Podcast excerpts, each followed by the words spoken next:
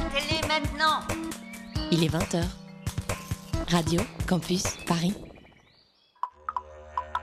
Radio Campus Paris, partenaire de l'Université populaire du Quai Branly.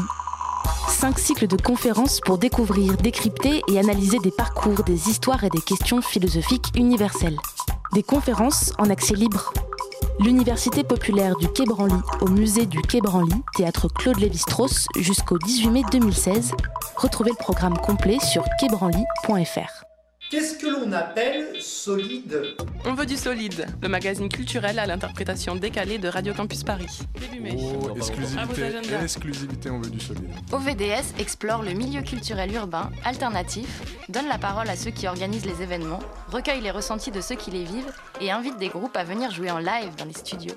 Pourquoi faire les choses dans le même genre? Je fais les choses qui leur plaisent, donc autant monter une structure, un petit label, on fait ce qu'on veut. On veut du solide, c'est un mardi sur deux à 20h sur Radio Campus Paris 93.9. 93.9, Radio Campus Paris, 17h30, 5h30.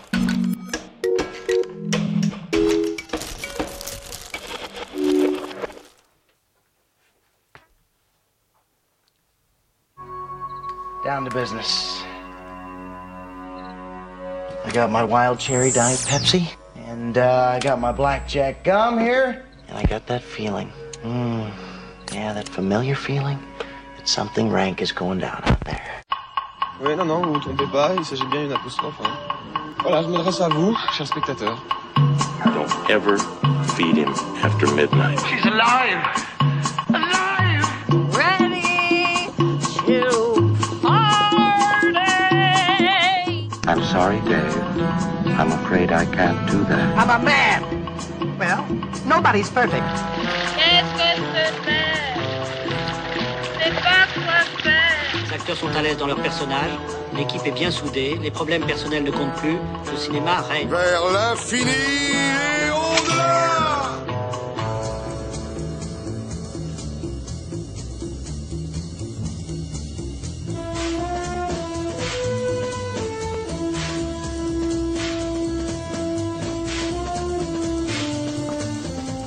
Bonsoir, il est 20h, c'est l'heure d'extérieur nuit, bienvenue avec nous. Cette semaine, euh, au sommaire de l'émission, euh, un entretien avec euh, Fernando Gonzo, qui a coordonné chez Capricci un ouvrage sur le cinéaste Sam Peckinpah, qui fait l'objet d'une rétrospective à la Cinémathèque en ce moment. Nous aurons également la revue de presse de Louise, un coucou de Toronto d'Émile, euh, un débat sur Vers l'autre rive, le dernier film de Kiyoshi Kurosawa, et enfin le retour sur trois films de la semaine par nos chroniqueurs. On commence tout de suite par la revue de presse de Louise.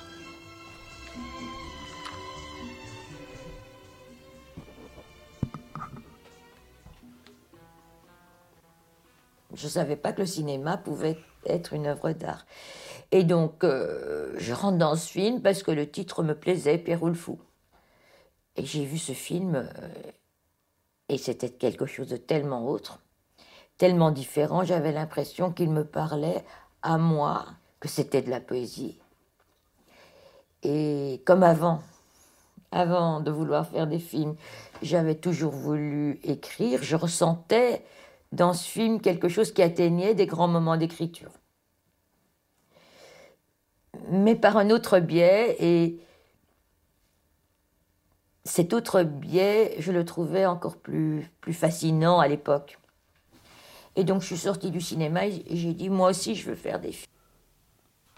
On a appris hier que Chantal Ackerman s'est donné la mort lundi 5 octobre. La cinéaste belge était âgée de 65 ans.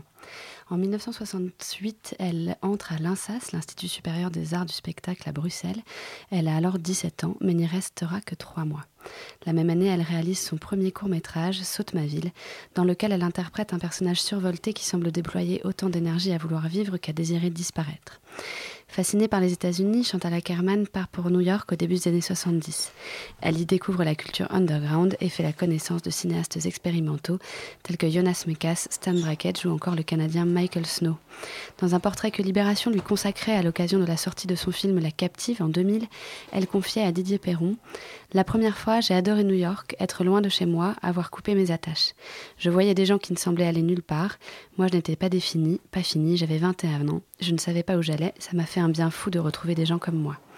Et le journaliste de préciser New York, l'Amérique, c'est aussi l'antidote à la vieille Europe pourrie, celle qui se remet mal des décombres de la guerre et des camps de concentration, où la mère de Chantal Ackerman fut déportée. Un silence de plomb est tombé sur ce traumatisme qui a lourdement grévé l'univers mental et affectif de la cinéaste. Comme elle l'expliquera dans le Ackerman par elle-même tourné dans la série Cinéaste de notre temps, elle vient d'un milieu familial qui a, voulu, qui a voulu oublier le passé parce qu'il n'y avait rien à en dire, rien à en montrer, et c'était autour de ce rien que Chantal tournait. En 1976, elle réalise News from Home. Elle y rassemble la correspondance qu'elle entretient avec sa mère le temps de son séjour américain. Son deuxième long métrage, Jeanne Dillman, sort la même année et la révélera au grand public. La réalisatrice décrit quasiment en temps réel la vie d'une ménagère, interprétée par Delphine Seyrig, aliénée par un quotidien monotone et obligée de se prostituer afin d'assurer sa subsistance et celle de son fils. Dans les années 80, euh, Chantal Ackerman réalise d'autres documentaires, notamment Un jour Pina a demandé sur la chorégraphe Pina Bausch en 1983, ou Histoire d'Amérique en 1988, où elle scrute la mémoire des émigrés juifs américains avant la Seconde Guerre mondiale et les camps de concentration. Mais elle tournera aussi une comédie musicale intitulée Golden 80 en 1985. 1995 marquera son retour aux États-Unis où elle tourne Un divan à New York avec Juliette Binoche et elle continue de réaliser des documentaires comme D'Est ou Sud. En 2000, Chantal Ackerman réalise La Captive, librement adaptée de La prisonnière de Marcel Proust. Dans les années qui suivent, elle exposera, à la Biennale de Venise en 2001 et à Documenta en 2002. Chantal Ackerman avait présenté son dernier film No Home Movie au Festival de Locarno en août dernier, une compilation d'échanges avec sa mère. La réalisatrice avait filmé, je cite, tout ce qui fait image et que je n'aurais pas osé filmer si j'avais su ce que ça allait devenir, et apparaît comme un lointain écho à News from Home. No Home Movie sortira prochainement sur les écrans français. D'ici là, la filmographie de Chantal Ackerman est, disponible chez Shellac et Saute ma sur YouTube. Merci beaucoup Louise. Euh, maintenant, on va écouter donc la petite carte postale que nous a envoyée Émile, qui est très loin de chez nous, euh, puisqu'il est à New York en ce moment, et donc il était au Festival de Toronto, et il nous en parle maintenant. Début septembre a eu lieu la 40e euh, édition du Festival international de Toronto. C'est le, festival le plus important d'Amérique du Nord, et pourtant c'est un festival qui n'a pas de jury, c'est-à-dire que le seul prix attribué pendant le festival est attribué par le public. Et le prix a été décerné à Room, le dernier film de Lenny Abramson, adapté d'un best-seller, donc un film qui, qui sort en, en octobre aux États-Unis et qui sortira probablement euh, courant 2016 en France. Donc c'est un film euh, inspiré d'une histoire vraie. Et ce qui est intéressant avec le Festival de Toronto, c'est qu'il y a donc plusieurs sélections, dont, dont la, sélection Gala qui est un peu une sorte de, compilation des, des, des, grandes tendances euh, des Oscars. Chaque année sont projetés les films qui seront euh, nominés euh, en janvier pour la, statuette. Cette année, on avait dans cette sélection des, gros poids lourds comme The Martian ou The Danish Girl. on parle vraiment d'antichambre, donc des, Oscars.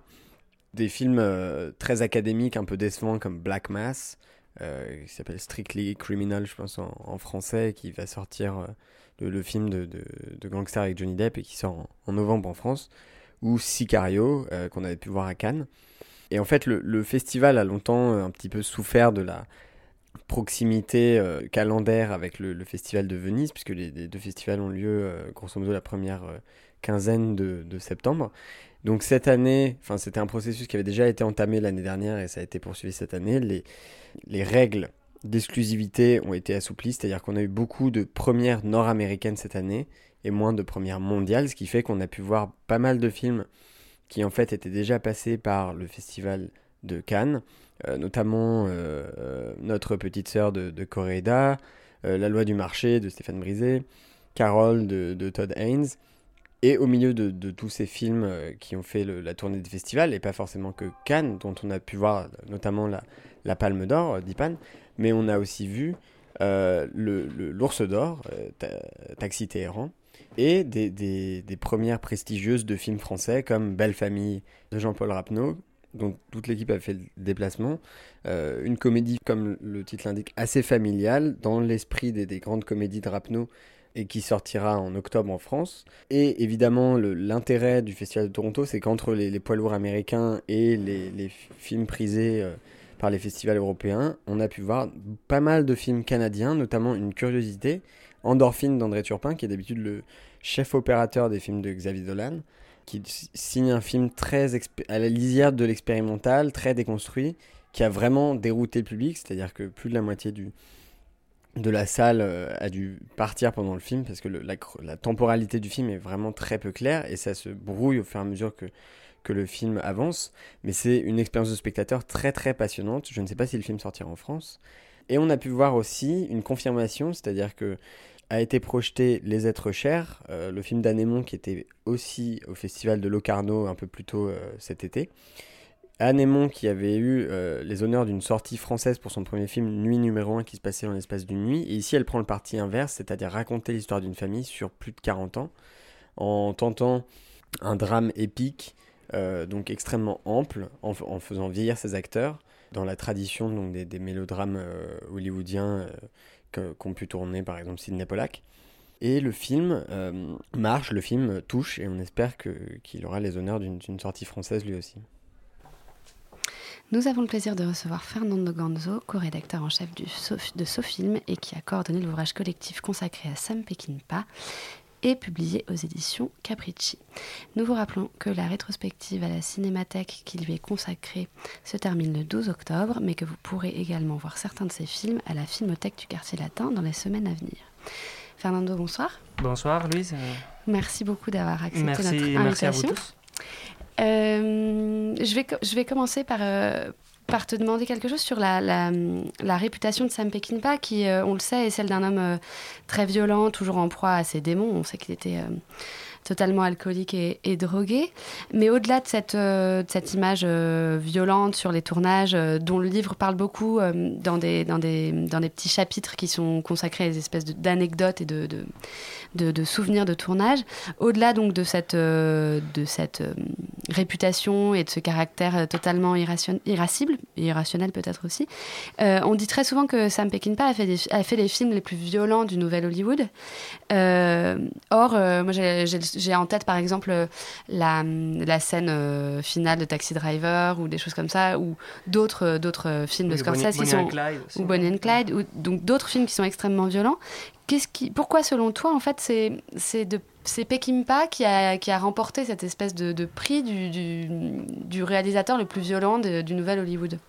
Bah, Déjà, il y a un détail euh, historique, c'est-à-dire si on veut, euh, quand en 1969, euh, a fait La Horde sauvage, euh, après avoir, avoir eu un échec, euh, une catastrophe avec Major Dandy, il va passer 4 ans où il ne pourra pas faire de film en cinéma, il revient à la télé, et puis à ce moment-là, on lui donne un grand, un grand projet qui est La Horde sauvage, euh, Wild Bunch, et c'est ce- c'est le film qui va marcher le mieux dans tous les sens. Et c'est son film, euh, s'il y a un film pour lequel officiellement aujourd'hui Peckinpah, même s'il n'est pas forcément mon préféré, est dans l'histoire du cinéma, c'est La Horde sauvage.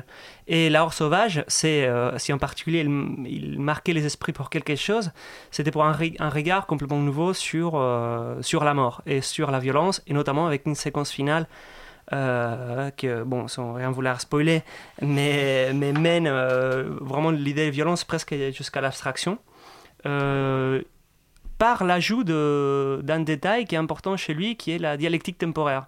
C'est-à-dire c'est quelqu'un qui, dans les scènes de violence, va mélanger du ralenti avec, euh, avec des scènes en vitesse normale. Et donc, du coup, euh, avec ces, montages décalés, il va créer vraiment une nouvelle, une nouvelle grammaire, une nouvelle sensibilité presque. Et surtout, c'est parce que c'est un film qui, qui était arrivé au bon moment. C'est un film qui est arrivé à un moment où la jeunesse américaine avait trop envie de brûler.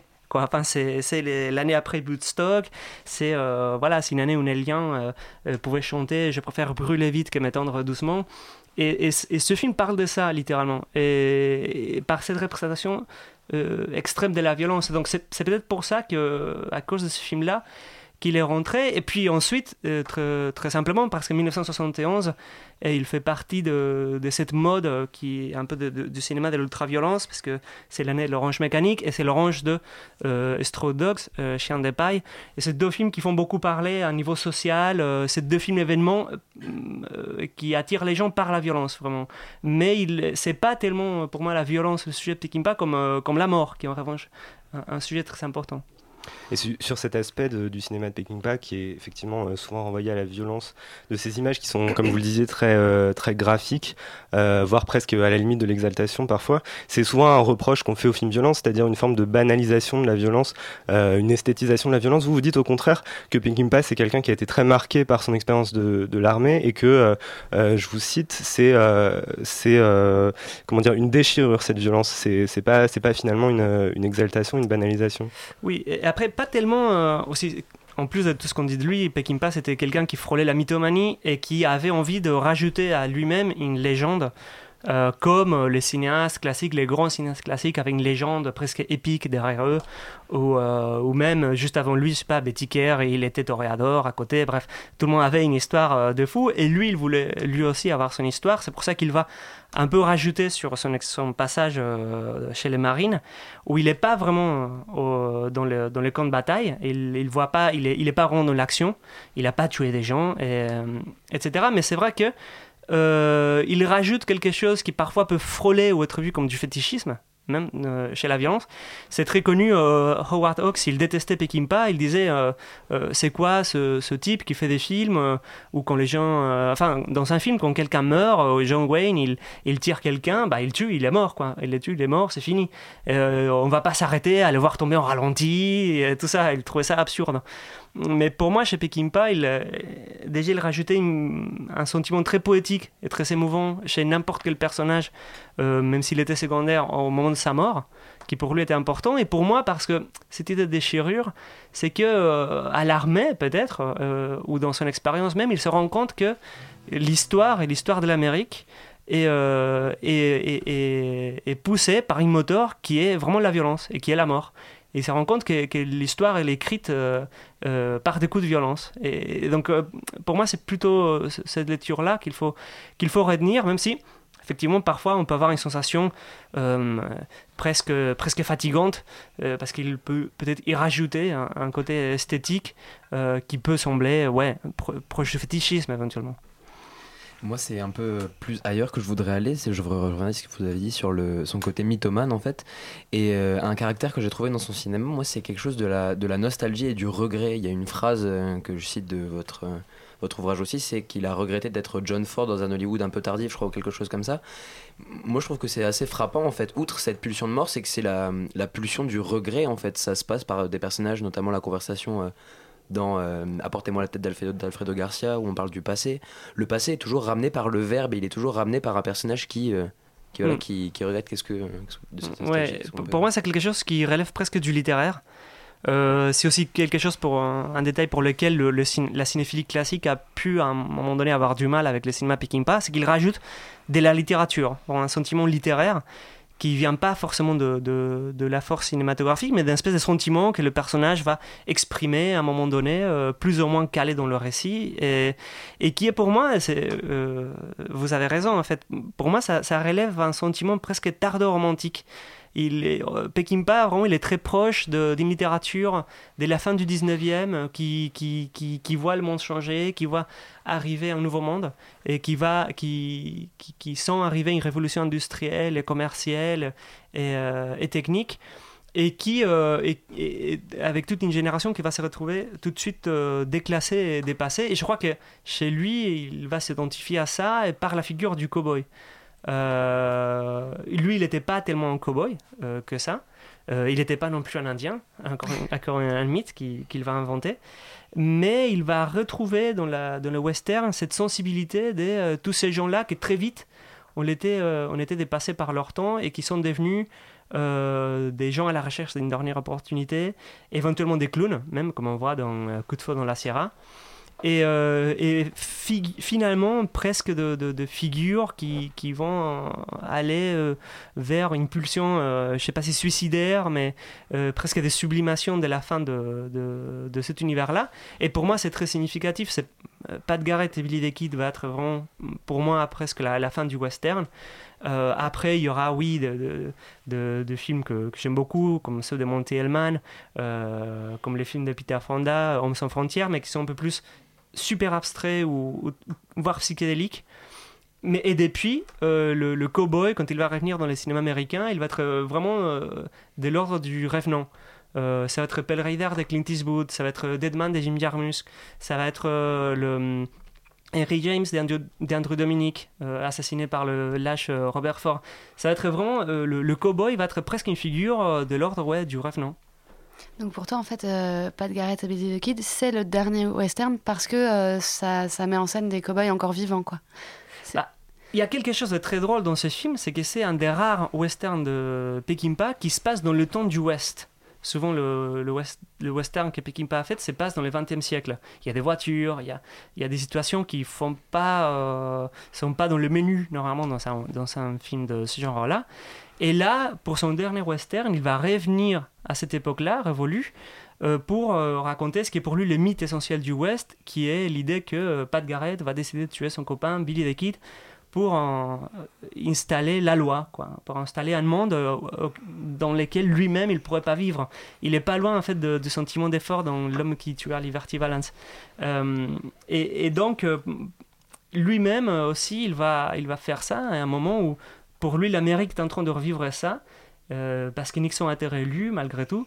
Et, euh, c'est un moment où il va se dire euh, on, est, on est à nouveau en train de, de suicider cette meilleure partie de nous-mêmes, la partie vraiment, comme disent les Américains, genuine euh, de, notre nation, et perdre notre liberté, vraiment. C'est la fin de l'espoir. Euh, en France, euh, Stage fait la maman et la putain. Enfin, je, je crois que c'est un sentiment presque universel à cette époque-là, après l'utopie des, des années 60. Et du coup, lui-même, dans ce film, il va se mettre en scène, en train de construire de, des cercueils en bois. Il va dire Je vais tout enterrer, je vais quitter les territoires et partir au Mexique. Il va quitter les territoires, c'est-à-dire Hollywood, c'est-à-dire le western. Il va aller au Mexique faire un film indépendant, Alfredo Garcia, où il va demander de se faire naturaliser mexicain. Et pour lui, il y a, vraiment à ce moment-là, il n'y a pas de marche arrière possible.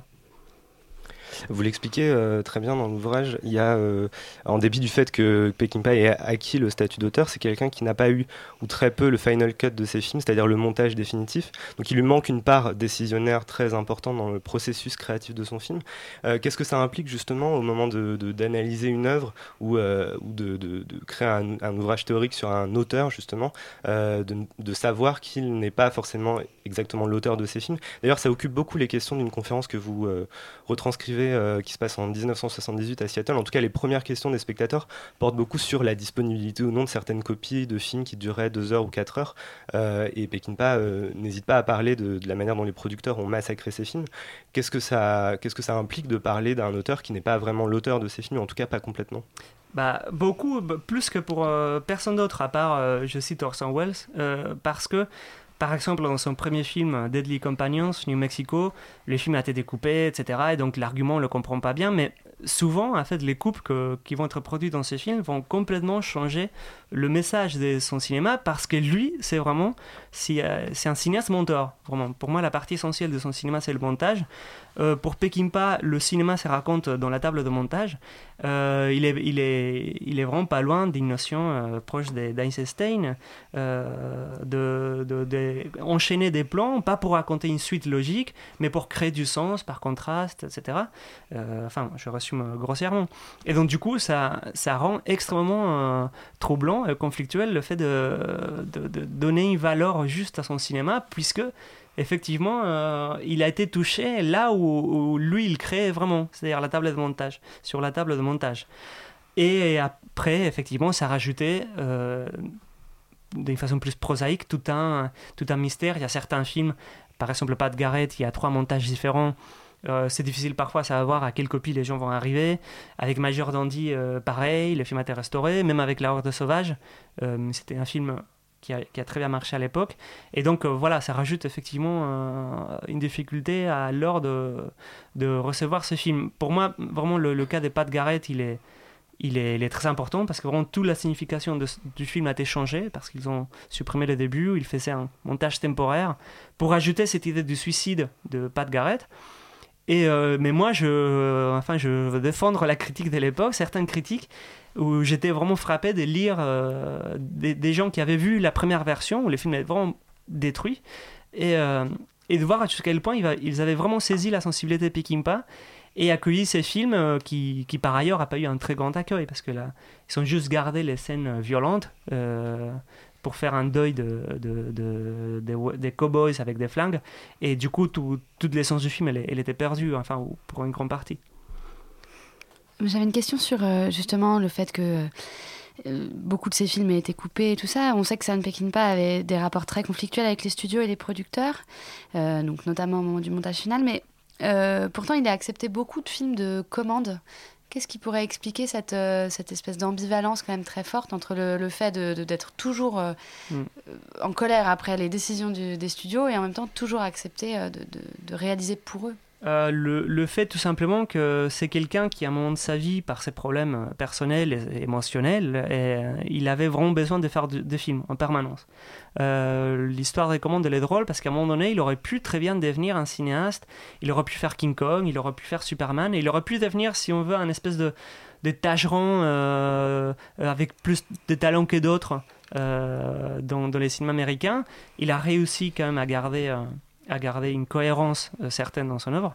Mais euh, c'est vrai que lui-même, je crois, il se rend compte que la période où il fait des meilleurs films, c'est un moment où, malgré ses difficultés, euh, ça c'est une petite légende, c'est quelqu'un qui, a eu des périodes où il faisait vraiment, beaucoup de films. Entre 69 et 74, il fait un, voire deux films par an, et il écrit trois films par an en même temps, tout en tournant. Et il se rend compte que cette espèce de bulimie créa- créatrice, c'est quelque chose qui le nourrit. Et euh, effectivement, il va, il va mourir jeune. C'est drôle, on, on- récupère une citation dans, dans le livre où il, il dit dans son dernier film, il dit à une jeune actrice euh, qu'il a beaucoup appréciée, il dit « T'es comme moi, euh, notre vie est ce qui se passe entre les mots action et cut ». Et, et on retrouve ça, moi ça me choque beaucoup dans beaucoup de cinéastes, souvent d'un certain âge. Euh, je ne sais pas si vous avez eu l'expérience, quand on discute avec eux, on a l'impression qu'ils doivent vraiment enchaîner des, des projets l'un après l'autre, parce que sinon il y a quelque chose euh, chez eux qui ne va plus. quoi. Et ils vont se zombifier en quelque sorte si- s'ils ne font pas de film. Et, et voilà, je crois que Peckinpah, il, a- il avait vraiment besoin d'être en permanence dans, dans le travail euh, de cinéma. On va te poser une dernière question. Euh, moi, je pense à. Je reviens sur Pat Garrett et Billy the Kid, où euh, Sam Peckinpah, c'est pas quelqu'un qui avait l'air d'être dans, l'univers du, star system, mais plus. euh, sans directement faire un lien avec la nostalgie, mais il a invité sur son tournage deux, deux musiciens folk. En fait, il a cristallisé un peu euh, une, une légende, une légende de l'époque, parce que Chris Christopherson, je crois, est un éminent euh, folk aussi. Et il y a eu ce rapport avec Bob Dylan sur le, le film qui joue le personnage d'Alias. Mhm. Euh, Qu'est-ce que ça dit de son cinéma, en fait, cette, euh, ce goût de la folk euh, Bah, dans Pat Garrett Déjà, euh, moi je trouve ça très frappant chez lui parce que c'est- pas du tout quelqu'un, c'est pas un homme de musique du tout. Au début, le choix de Dylan, il a, il a été imposé euh, par le studio et lui il l'a accepté euh, tout en se méfiant. C'est quelqu'un, effectivement, euh, il a besoin d'être toujours en, dispute avec les producteurs pour les moindres détails, sa, sa façon de, de travailler, sa façon qui va souvent le mener à, à, l'échec. quoi. C'est pour ça que je, je récupère cette citation d'un sculpteur espagnol qui disait Ne rate pas ta, ta carrière de, de perdant avec un succès de merde. Et, euh, et du coup, euh, même, il va accepter finalement cette présence de Bob Dylan, pour moi très importante, parce qu'en plus, c'est le personnage d'Alias, qui dans la tradition de l'histoire de Billy the Kid, c'est un peu le copain euh, de Billy, mais un personnage secondaire, et il est un peu le témoin. Et donc, euh, Bob Dylan, dans le film, il est là juste pour voir et, et chanter dans le son, dans la bande de son, et ce qui se passe dans les films, et il fait en fait ce qu'il fait dans la vraie vie, Bob Dylan, qui est un peu témoigner euh, le sentiment d'une génération. Et, euh, et non seulement Chris Christopherson, mais il y a aussi euh, la copine de, Billy the Kid. Elle est jouée par la vraie copine de Chris Christopherson qui jouait dans son groupe. Il y a un pote à lui, euh, qui est le batteur du groupe, joue un des copains de Billy the Kid. Et donc, bref, effectivement, il va rassembler, je sais pas, d'une façon très mystérieuse, hein, tout cet univers de, cet univers de la folk américaine de l'époque. Et euh, même si, euh, mais bon, c'est ça qu'il qu'il- qu'il a dé- dévié Peckinpah, même si c'était pas son univers, il, va un peu se, se rapproprier de ça pour raconter quelque chose d'autre. Fernando Gonzo, merci beaucoup. On rappelle que Sam Peckinpah est édité aux éditions Capricci. Et merci encore de Et nous je, d'être je me permets de citer, parce que justement je l'ai reçu aujourd'hui, que donc, nos amis des Capricci, en, en coédition avec les Prairies Ordinaires, euh, vient d'éditer euh, La nuit sera noire et blanche de Jean Narboni, donc un livre sur la chambre claire de Roland Barthes. Livre qu'il avait édité, euh, édition pleine de mystères et d'aventures, et en même temps revenir sur ça apporte, euh, d'après ce que j'ai pu commencer à lire, à tout un nouvel regard sur, sur Roland Barthes. Donc euh, je crois que c'est un ouvrage qui va intéresser à beaucoup de, des gens qui nous écoutent. Merci beaucoup. Merci à vous. On écoute un extrait de la bande originale de Billy, euh, Pat Garrett and Billy the Kid.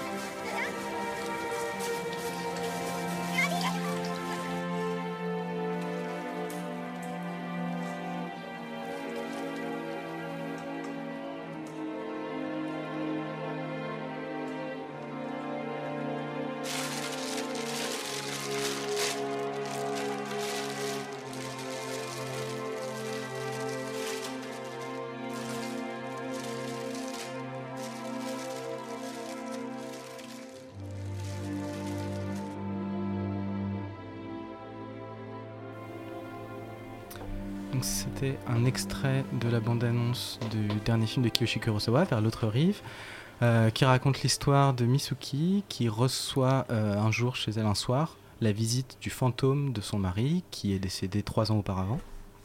Et euh, son mari lui propose une excursion à travers le Japon qui consiste en fait à rencontrer tous les gens qu'il a rencontrés pendant les trois ans d'errance fantomatique. Euh, donc pendant ces trois ans-là, et donc elle va, il va lui faire découvrir à sa femme ou à son ex-femme, enfin à la femme qu'il avait de son vivant, euh, les personnes qu'il a rencontrées pendant ces trois années. Euh, et donc on commence avec un nouveau, Hugo, bienvenue. Merci. Et donc on commence avec toi. Alors, bon, ce film, il peut sembler marquer un tournant dans la carrière de Kiyoshi Kurosawa, qui est un réalisateur qui est habitué à filmer les fantômes, puisqu'on est habitué euh, avec lui depuis avec Aero, avec euh, Reel, avec euh, pas mal de films, alors soit des fantômes, soit des apparitions de type fantomatique. Mais c'est un film qui peut présenter un peu un aspect plus apaisé que ces films d'avant, en fait, puisque les fantômes ici n'y sont pas du tout flippants, n'y sont pas le rappel d'un passé auquel on voudrait échapper, comme bon, on avait la culpabilité dans Shokuzai, dans Kairo, c'est le symptôme d'une solitude. Ici, le fantôme, en fait, est un peu un guide qui va amener euh, sa femme à faire le deuil de lui-même, puisque, comme l'a dit Alexander, il est mort trois ans auparavant, et il revient pour l'aider à faire, euh, à faire son deuil. Alors, euh, rapidement, en termes de ressenti, bon, c'est un film que moi j'avais envie d'aimer, parce que j'aime beaucoup ce réalisateur. finalement j'ai eu du mal parce que le film je trouvais assez programmatique en fait il fait un programme assez, assez monotone et assez continu et en même temps il est très didactique par exemple rapidement euh, on a plusieurs fois l'occurrence d'une salle de classe avec euh, ce fantôme qui explique aux vivants puisqu'en fait dans la salle de classe il s'adresse à tout un village. Donc on a toutes les générations qui sont là. On a les jeunes on a les vieux on a euh, les couples d'âge moyen. Il y a un peu cette idée qu'on s'adresse à tous les vivants et que le fantôme en fait leur délivre cette philosophie un peu bon que pourquoi pas mais qui est un peu simple de donc on, on, on construit la vie sur du vide et ce qui peut sembler être une fin est en fait un commencement plus large auquel on n'a pas accès et euh, je vais rapidement vous laisser euh, parler aussi du film mais euh, si je compare à Cairo par exemple on avait aussi ce genre d'explication verbale dont finalement le réalisateur est assez friand dans Cairo, je me rappelle que l'explication verbale des fantômes et de leur origine possible se fait devant un ordinateur en fait qui présente un logiciel original qui en fait fait se déplacer des dizaines de particules lumineuses qui ne se croisent jamais, qui la- à- ce qui renverra la solitude des personnages qu'on voit dans le film. Mais ce qui est intéressant, c'est cette explication en fait s'appuyait sur une image qui était un, un régime d'i- d'image différent du régime d'image dominant du film, donc un ordinateur, l'interface, et que euh, dans l'autre riche, j'ai l'impression qu'il n'y a aucun ailleurs de l'image que le fantôme est traité de manière absolument égale à- au vivant. En effet, on a, on a l'impression que c'est qu'il y a qu'il y a une vraie égalité, c'est-à-dire qu'il y a une indistinction totale, c'est-à-dire on passe euh, d'un moment où quand même les fantômes, en quelque sorte, si on voulait être méchant avec Kurosawa, on pourrait dire qu'il est passé du régime binaire euh, de l'informatique à un truc binaire dans le réel, c'est-à-dire vraiment un truc, une philosophie binaire. Et en même temps, il y a cette indistinction entre les entre les vivants et les morts. Donc je sais pas ce que tu as pensé, Guillaume. Euh, oui, moi ce que je trouve en fait intéressant, c'est que le film sorte euh, au même moment que la diffusion euh, de la série Les Revenants en sur Canal de la saison 2, euh, puisqu'on retrouve un peu le même principe, c'est-à-dire un personnage qui est décédé qui revient voir un proche. Même si dans Les Revenants, justement, ils restent sur le territoire là où ils ont disparu, alors que là, pas du tout, ils veulent l'emmener autre part. Sauf que dans Les Revenants, justement, euh, contrairement euh, chez Kurosawa, euh, enfin la question du corps est vraiment traitée. C'est-à-dire chez Kurosawa, il n'y a pas du tout de la question du corps, c'est-à-dire du corps qui est, qui est décédé, du corps qui pourrait pourrir. C'est pas du tout traité, si ce n'est un petit peu vers la fin. Alors que pourtant, pendant tout le film, on nous montre en effet comme un corps qui est concret, mais c'est-à-dire ça pose pas de questions, ça pose pas de problème, c'est-à-dire en effet il est traité à égalité. Et la deuxième question, c'est la question du retour, qui est totalement aussi évacuée dans le film, c'est-à-dire que c'est accepté, voilà, en deux phrases, c'est-à-dire qu'il revient dans dans la salle, euh, elle lui fait ah t'es revenu, elle saute dans ses bras et voilà. Et du coup la question du retour voilà est, est totalement évacuée. Et et en plus, donc, ajouter à cela le fait que Yusuke l'oblige vraiment à changer de territoire, c'est-à-dire à l'emmener dans un endroit où elle, qu'elle ne connaît pas du tout. Et le film donc prend beaucoup plus pour moi des allures de film un peu de seconde, sang, de seconde chance, pardon. C'est-à-dire, euh, oui, voilà, un vrai mélodrame, euh, voilà, donner une seconde chance à un couple. Dans beaucoup de gestes du quotidien, la cuisine, voilà, elle apprend à le redécouvrir. Mais du coup, moi, ça, c'est, enfin, ce côté-là me touche moins, me touche pas du tout en fait. Le côté fantastique, je trouve qu'on m'agitait euh, au début disparaît voilà complètement. Oui il y a toujours un petit peu des phénomènes d'apparition de disparition mais en effet ils sont traités à égalité. Et voilà c'est un peu un torchon qu'on agite. Et du coup moi j'ai ouais j'ai eu beaucoup de mal en fait euh, voilà sur ce côté là à, adhérer au film en fait. Je trouve que finalement il pose pas assez de problèmes en fait. C'est vrai que le film a une sorte de coloration réaliste comme ça, et en même temps c'est un réalisme un peu paradoxal, c'est-à-dire qu'à la fois, comme Hugo le disait, il comble des trous, c'est-à-dire que pour la première fois en fait, ce qui est le trou béant, c'est ce qu'on va explorer, c'est une sorte de présent qu'on revisite, c'est-à-dire que moi ce que je trouve intéressant chez Kurosawa, c'est la manière dont il ne fait pas coïncider le présent du récit en quelque sorte et le présent du réel, et ça c'est une question qui continue à travailler, et en même temps c'est vrai que le film est extrêmement terne, c'est-à-dire qu'il y y a des couleurs vraiment très, enfin ça c'est aussi euh, un truc qu'il y a souvent chez Kurosawa, qu'il y avait dans Chocolat, qu'il y a dans Cairo, là aussi une sorte d'indistinction des couleurs. C'est on a l'impression qu'à la fois il y a un très gros travail sur les sur la sur la, colorimétrie de l'image, je dirais, mais il y a aussi euh, mais il y a aussi il y a aussi une, sorte de teinte uniforme et euh, et bon, je trouve que c'est on pourrait dire que c'est une sorte de une sorte de retour au réalisme, mais en même temps euh, oui, c'est un film qui laisse beaucoup de choses béantes. Non seulement il n'explique rien, mais il, mais il, laisse beaucoup de choses en suspens, comme si, comme s'il il, il- en restait au paradoxe en fait. C'est un paradoxe euh, un peu euh, pseudo-philosophique, je dirais, un, un peu superficiel. Quoi. Je sais pas ce que tu en penses, Marie. Moi, je suis tout à fait d'accord avec vous. J'ai trouvé un petit peu euh, dommage cette banalisation du petit fantôme du quotidien, comme on l'observe à plusieurs scènes. Dès que Marie et femme se retrouvent, elle lui dit tout de suite d'enlever ses chaussures. Voilà, on est tout de suite dans l'intime d'un couple qui finalement n'a pas de corps. Et je vais pas tellement parler du fantôme parce que je trouve que vous en avez très bien parlé. Mais aussi, moi, le souci de ce film, c'est cette histoire d'amour qui euh, est un petit peu euh, dans ces nuages, euh, dans ces nuages ternes, puisque les couleurs du film, comme vous le disiez, sont, très dans les grises. Et, c'est un petit peu un souci, j'ai trouvé, parce qu'en fait, on a, tout un parcours de deuil, mais comme si finalement le fantôme permettait de simplifier un, un rapport complexe. C'est-à-dire qu'en fait, c'est au fantôme que la femme ose dire à son mari qu'elle savait qu'il qu'il la trompait, ce genre de choses. Et d'ailleurs, il y a une scène assez intéressante où la femme euh, de, de Yuzuke parle avec euh, sa maîtresse.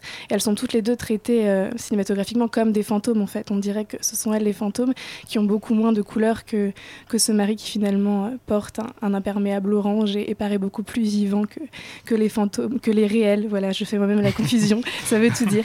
Que les réels. Il y a aussi cette chose intéressante qui est que...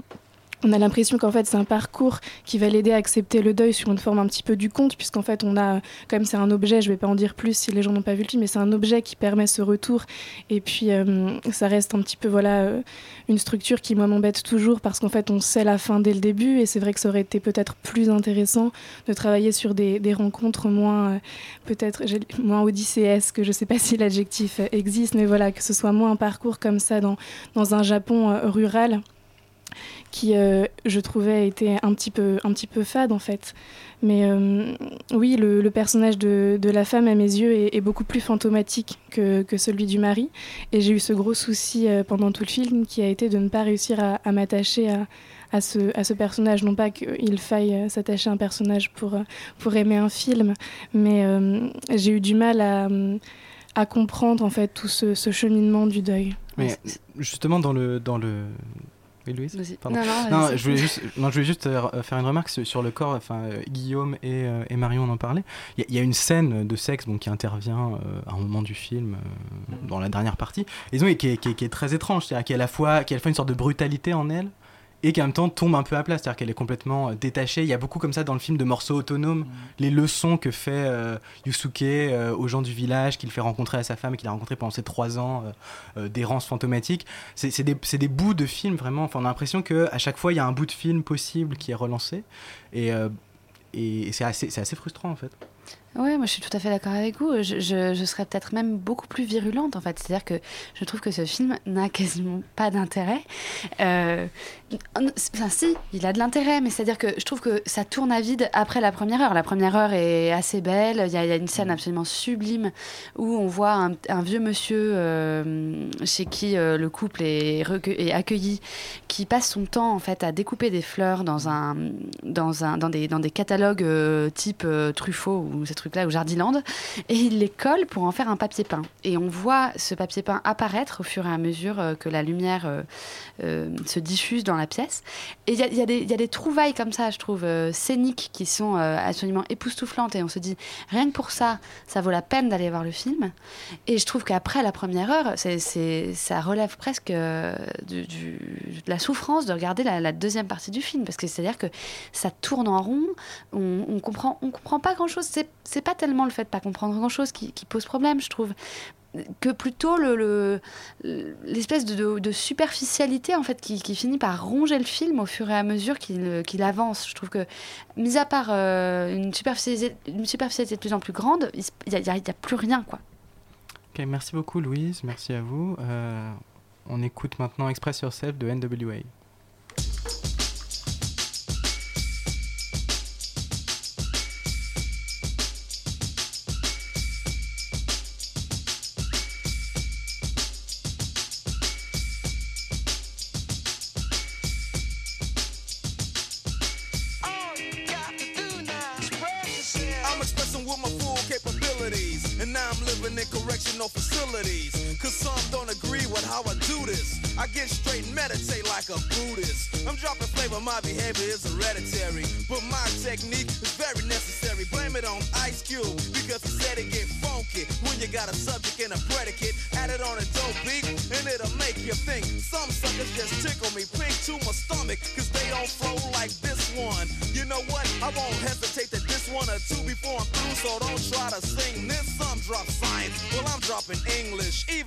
Even makes it a cappella. I still express yo, I don't smoke weed or sex. Cause it's known to give a brother brain damage. And brain damage on the mic don't manage nothing but making a sucker in you equal. Don't be another sequel. Spread yourself. Do it good. Spread yourself. Ice Cube. It's not for the pop chart. Yourself, my boy, and show you how your track? What up? Drop English right about now. Getting back to the PG. That's program, and it's easy. Dre is back, new jacks are made hollow. Expressing ain't the subject because they like to follow the words, the style, the trend. The records I spin again and again and again. Yo, yo, on the other end. Watch your brother blend, dope rhymes with no help. There's no fessing or guessing while I'm expressing myself. It's crazy to see people be what society wants them to be, but not me. Ruthless is the way to go, they know. Others say rhymes which fail to be original. Or they kill where the hip hop starts. Forget about the ghetto and rap for the pop charts. Though some musicians cuss at home, they're scared to use profanity when up on the microphone. Yeah, they want reality, but you hear none. They'd rather exaggerate a little say no to drugs and take a stand, but after the show, they go looking for the dope man. Or they ban my group from the radio here in WA and say hell no. But you know it ain't all about wealth as long as you make a note to spread. On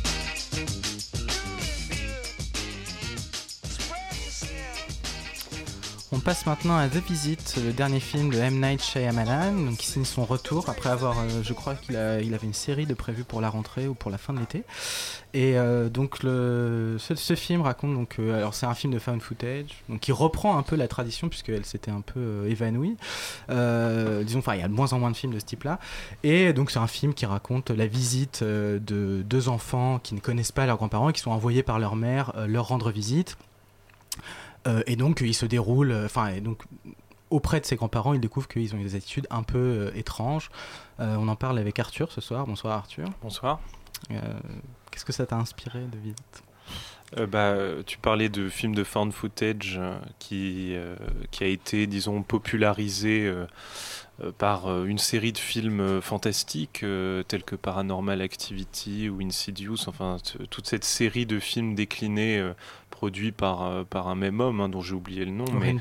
euh, qui est également producteur de, de ce film de Shyamalan. Shyamalan est connu pour euh, ses films fantastiques, donc euh, disons que dès le départ, on aurait une attente euh, fantastique, enfin euh, euh, déterminée sur ce film, qui en fait, c'est sa première originalité, son principal, son premier intérêt, c'est de, de jouer sur le sens, à mon avis, de, du, du- terme visite en anglais, qui veut dire aussi bien, bon, bah, la visite que que quelqu'un fait à, quelqu'un d'autre, une personne réelle face à une autre personne réelle, ou, aussi- la visite d'un fantôme, euh, visitation, enfin, euh, et c'est l'intérêt en tout cas de, de ce film de, de jouer tout au long du film, hein, euh, et là je révélerai pas le twist final parce que sinon je vais encore me faire euh, incendier, ouais. mais euh, on peut dire que le film en tout cas euh, euh, réussit à, maintenir cette, cette ambiguïté entre réel et fantastique euh, jusqu'au bout. Oui, c'est un film beaucoup plus, euh, calme en fait que, d'autres films found footage. Enfin, c'est un film qui à la fois laisse ses effets très apparents, c'est-à-dire qu'il reprend un certain type d'effets, il reprend des jumpscares, etc. Mais en même temps, il arrive à prolonger la prise bien au-delà de, de, de, de ces effets-là. C'est-à-dire donc, à la fois, il ne cache pas ses effets, en même temps, il ne fait pas de ces effets-là son principal objectif, ni son principal moyen. Et il, euh, ça tient, à mon avis, essentiellement à la, personnalité des deux personnages principaux, donc qui sont une petite fille et un petit garçon, qui ont tous les deux en fait une idée assez précise de ce que du rôle que doivent jouer les images et de du film qu'ils veulent faire, parce qu'en fait ils veulent vraiment tourner un documentaire sur leur rencontre avec, avec leurs grands-parents. Ils ont une idée très précise de ce qu'ils veulent faire et une des autres originalités du film, c'est de montrer le film à l'œuvre, c'est-à-dire c'est un des premiers films de fan footage, bon, assez différent de Cloverfield qui, qui réfléchissait d'autres problèmes, qui euh, s'inscrivait dans une histoire, etc. en cours, euh, ou, une histoire de fin du monde aussi. Là, il n'y a pas du tout cette visée-là, c'est beaucoup plus intime, mais euh, les personnages ont une idée très claire et ce, qui, ce qui est assez passionnant, c'est que c'est un des premiers films qui réfléchit le, processus de tournage. C'est-à-dire qu'évidemment, il y a une convention du genre qui consiste à dire bon, euh, on sait qu'on a affaire à un produit fini. En même temps, le film montre le montage de ce film. C'est-à-dire qu'il réfléchit vraiment sur ces images-là et il réfléchit aussi à la manière dont, depuis ces images-là, on regarde d'autres images. Il y a, un très beau plan sur euh, les enfants qui s'entretiennent avec leur mère par Skype et qui, euh, apparaissent en, presque en très gros plan, en fait, au premier plan de l'image. Et donc, tout d'un coup, on a l'impression que comme si ce modèle-là avait, été renversé, c'est-à-dire que tout d'un coup on regardait euh, les images qu'on avait nous-mêmes produites d'une manière différente, c'est-à-dire comme des plus petits objets. Et aussi, c'est un film qui se fait à la nouvelle donne des, nouvelles images, c'est-à-dire simplement qui à la fois les produit différemment et les, regarde différemment.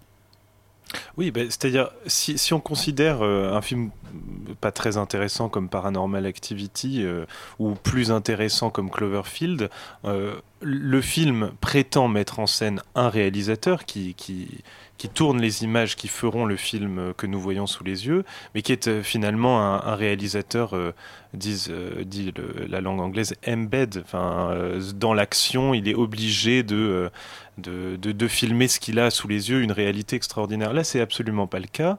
Nous avons deux personnages principaux, deux enfants qui rendent visite à leurs grands-parents qu'ils euh, rencontrent pour la première fois et qui sont en, en- puissance des réalisateurs, des, des petits cinéastes. On a une jeune, une jeune femme, jeune fille, pardon, qui, euh, qui est réalisatrice en herbe, qui, qui manipule son, son- sa caméra en permanence, et euh, son petit frère qui lui est plutôt euh, une sorte de, de, jeune rappeur en herbe, euh, et qui, d'une certaine façon, ces deux, ces deux petits, ces deux enfants ont, ont une façon bien à eux de, de mettre en scène le film. C'est ce que veut- nous faire croire le Shyamalan. C'est assez réussi de ce point de vue-là qu'ils prennent en charge eux-mêmes la mise en scène. Et on a effectivement toute cette dimension métapoétique, on pourrait dire, euh, Oui, de la pour- fiction pour qui la, est, qui pour est la première fois, c'est un film oui, de fan footage qui met en scène en quelque sorte des, des, des cinéastes eux-mêmes.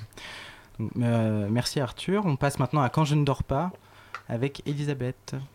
Oui, alors quand je ne dors pas, c'est euh, c'est un film du fils de Jacques Weber euh, qui raconte euh, l'errance nocturne d'un jeune homme dans Paris. Euh, je suis très sensible à ce type de film, c'est-à-dire les, les films de- d'insomniaque, les films de noctambule. Peut-être parce que je suis moi-même euh, noctambule et insomniaque, mais aussi parce que ça retranscrit un sentiment euh, que j'aime beaucoup, qui est l'errance et une certaine forme de liberté, puisque la nuit, on n'est pas soumis aux exigences du quotidien, on fait un peu ce qu'on veut, et en même temps, ce qui est assez paradoxal, c'est qu'il y a l'urgence, puisque le jour va se lever et on va bien être obligé de, de reprendre nos activités. Le problème, c'est que ce film qui raconte donc l'errance d'un jeune homme qui n'a pas de travail, qui fait pas grand chose de sa vie, qui court un peu après les filles et sait pas quoi faire de sa vie, euh, ne sait pas retranscrire ce que je viens de dire, ni la liberté, ni l'errance, euh, ni l'urgence. On s'ennuie assez franchement. Euh, on s'ennuie en grande partie parce que ça reprend ce qu'on a déjà vu mille fois dans ce genre de film, c'est-à-dire une succession de rencontres qui vont amener le personnage à, à s'accepter lui-même. Donc voilà, il tombe amoureux, il rencontre un clochard, donc il comprend que finalement il faut bien faire quelque chose de sa vie. Enfin, c'est- assez. C'est assez mou, c'est pas très intéressant. Et surtout, c'est C'est pas vraiment un film qui décrit un état d'éveil euh, non. actif. quoi. Euh, déjà, le film, pour Parce moi. que le personnage a l'air toujours endormi alors qu'il ne, alors qu'il ne dort pas. Alors oui, il a l'air toujours endormi. En même temps, il, il porte un édredon comme cape, donc euh, tu vois, le, le signal est, le signal est là. Euh, le, le film est très très bobo. C'est en noir et blanc. euh, il- ce personnage, il a quand Oh. même la. Eh.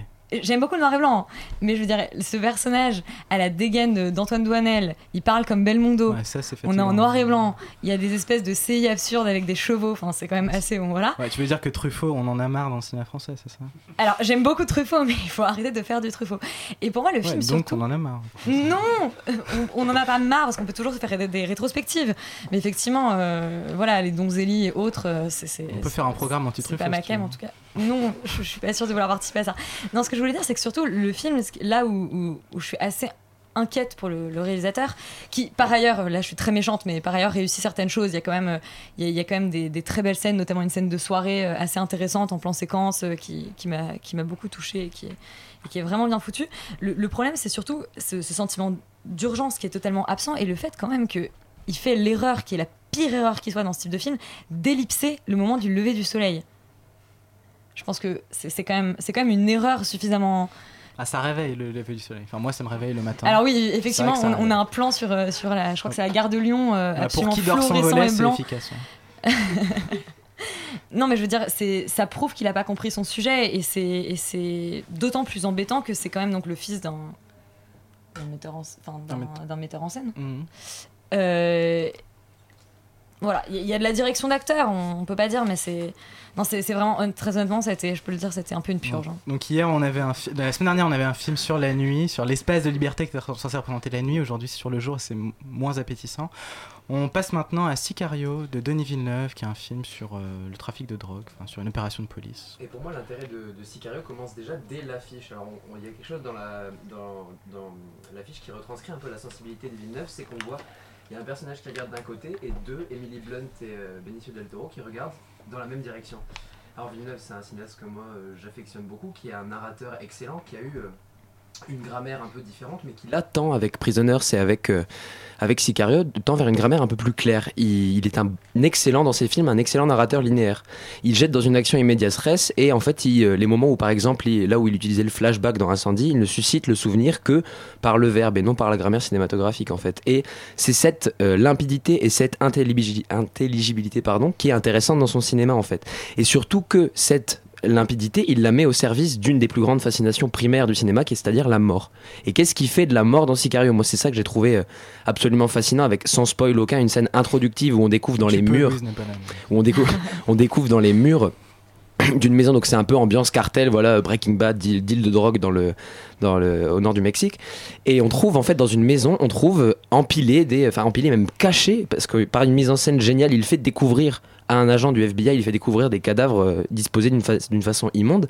C'est en fait la clarté de la sinuosité. En fait, ce que Villeneuve fait, l'intrigue et l'intérêt de son cinéma, c'est que la sinuosité et la difficulté passent par ses plans. C'est un peu comme euh, le voyage au sein de ces séquences, c'est le voyage au sein d'une grotte dont, on parcourt un peu les, les pour trouver une lumière à la fin. Et cette lumière, en fait, il la, donne par la vérité, la vérité travaillée par le film. Je reviens sur ce que j'ai dit par rapport à l'affiche. Ce qui est très intéressant dans ce film-là et le, climax de, ce film, de Sicario, c'est qu'il le, dit dans son introduction, c'est que Sicario veut dire tueur.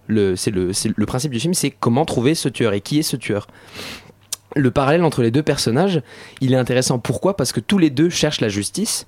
Et là où dans Prisoner c'était la quête de la justice et de la vérité, dans Incendie c'était la quête de la vérité, qui est un, film absolument magnifique qu'il faut voir. Euh, ici, c'est euh, la quête du justicier face à la justice. C'est euh, la loi face au justicier qui doit camper, enfin qui doit tout faire pour entre guillemets avoir accès à sa justice. Donc l'idée c'est est-ce qu'on chasse la même chose, mais pourquoi le chasser différemment est un peu problématique.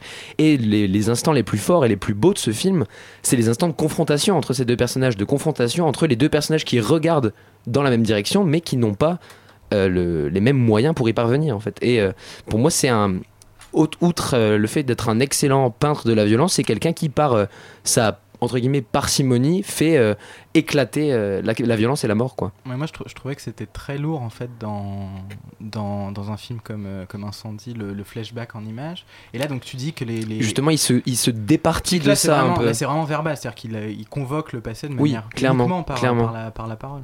Incendie, c'était plus, euh, plus évident. la grammaire euh, s'accordait avec très- la grammaire. euh, ouais. S'accordait avec la grammaire des personnages. Mais que là, j'ai, non, que là, on ne retrouve plus. Il y a une, là où il y a Enemy qui a fait un peu la transition, mais un film Mhm. qui avait été fait avant, mais qui est sorti après.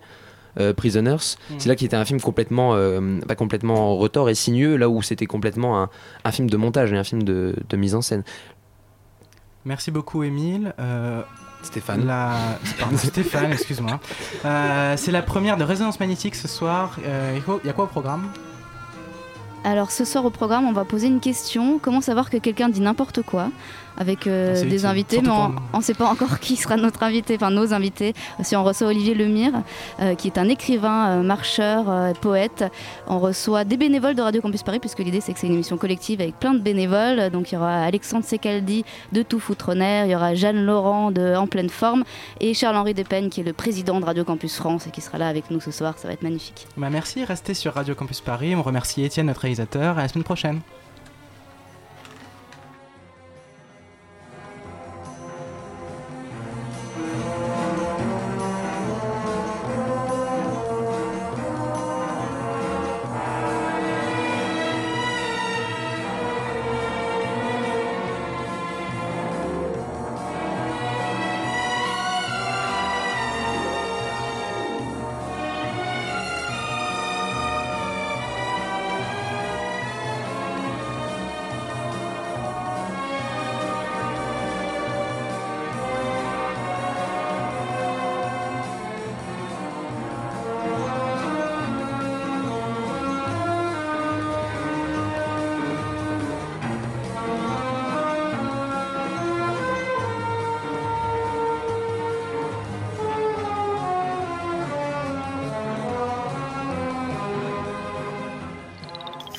Et bien d'autres.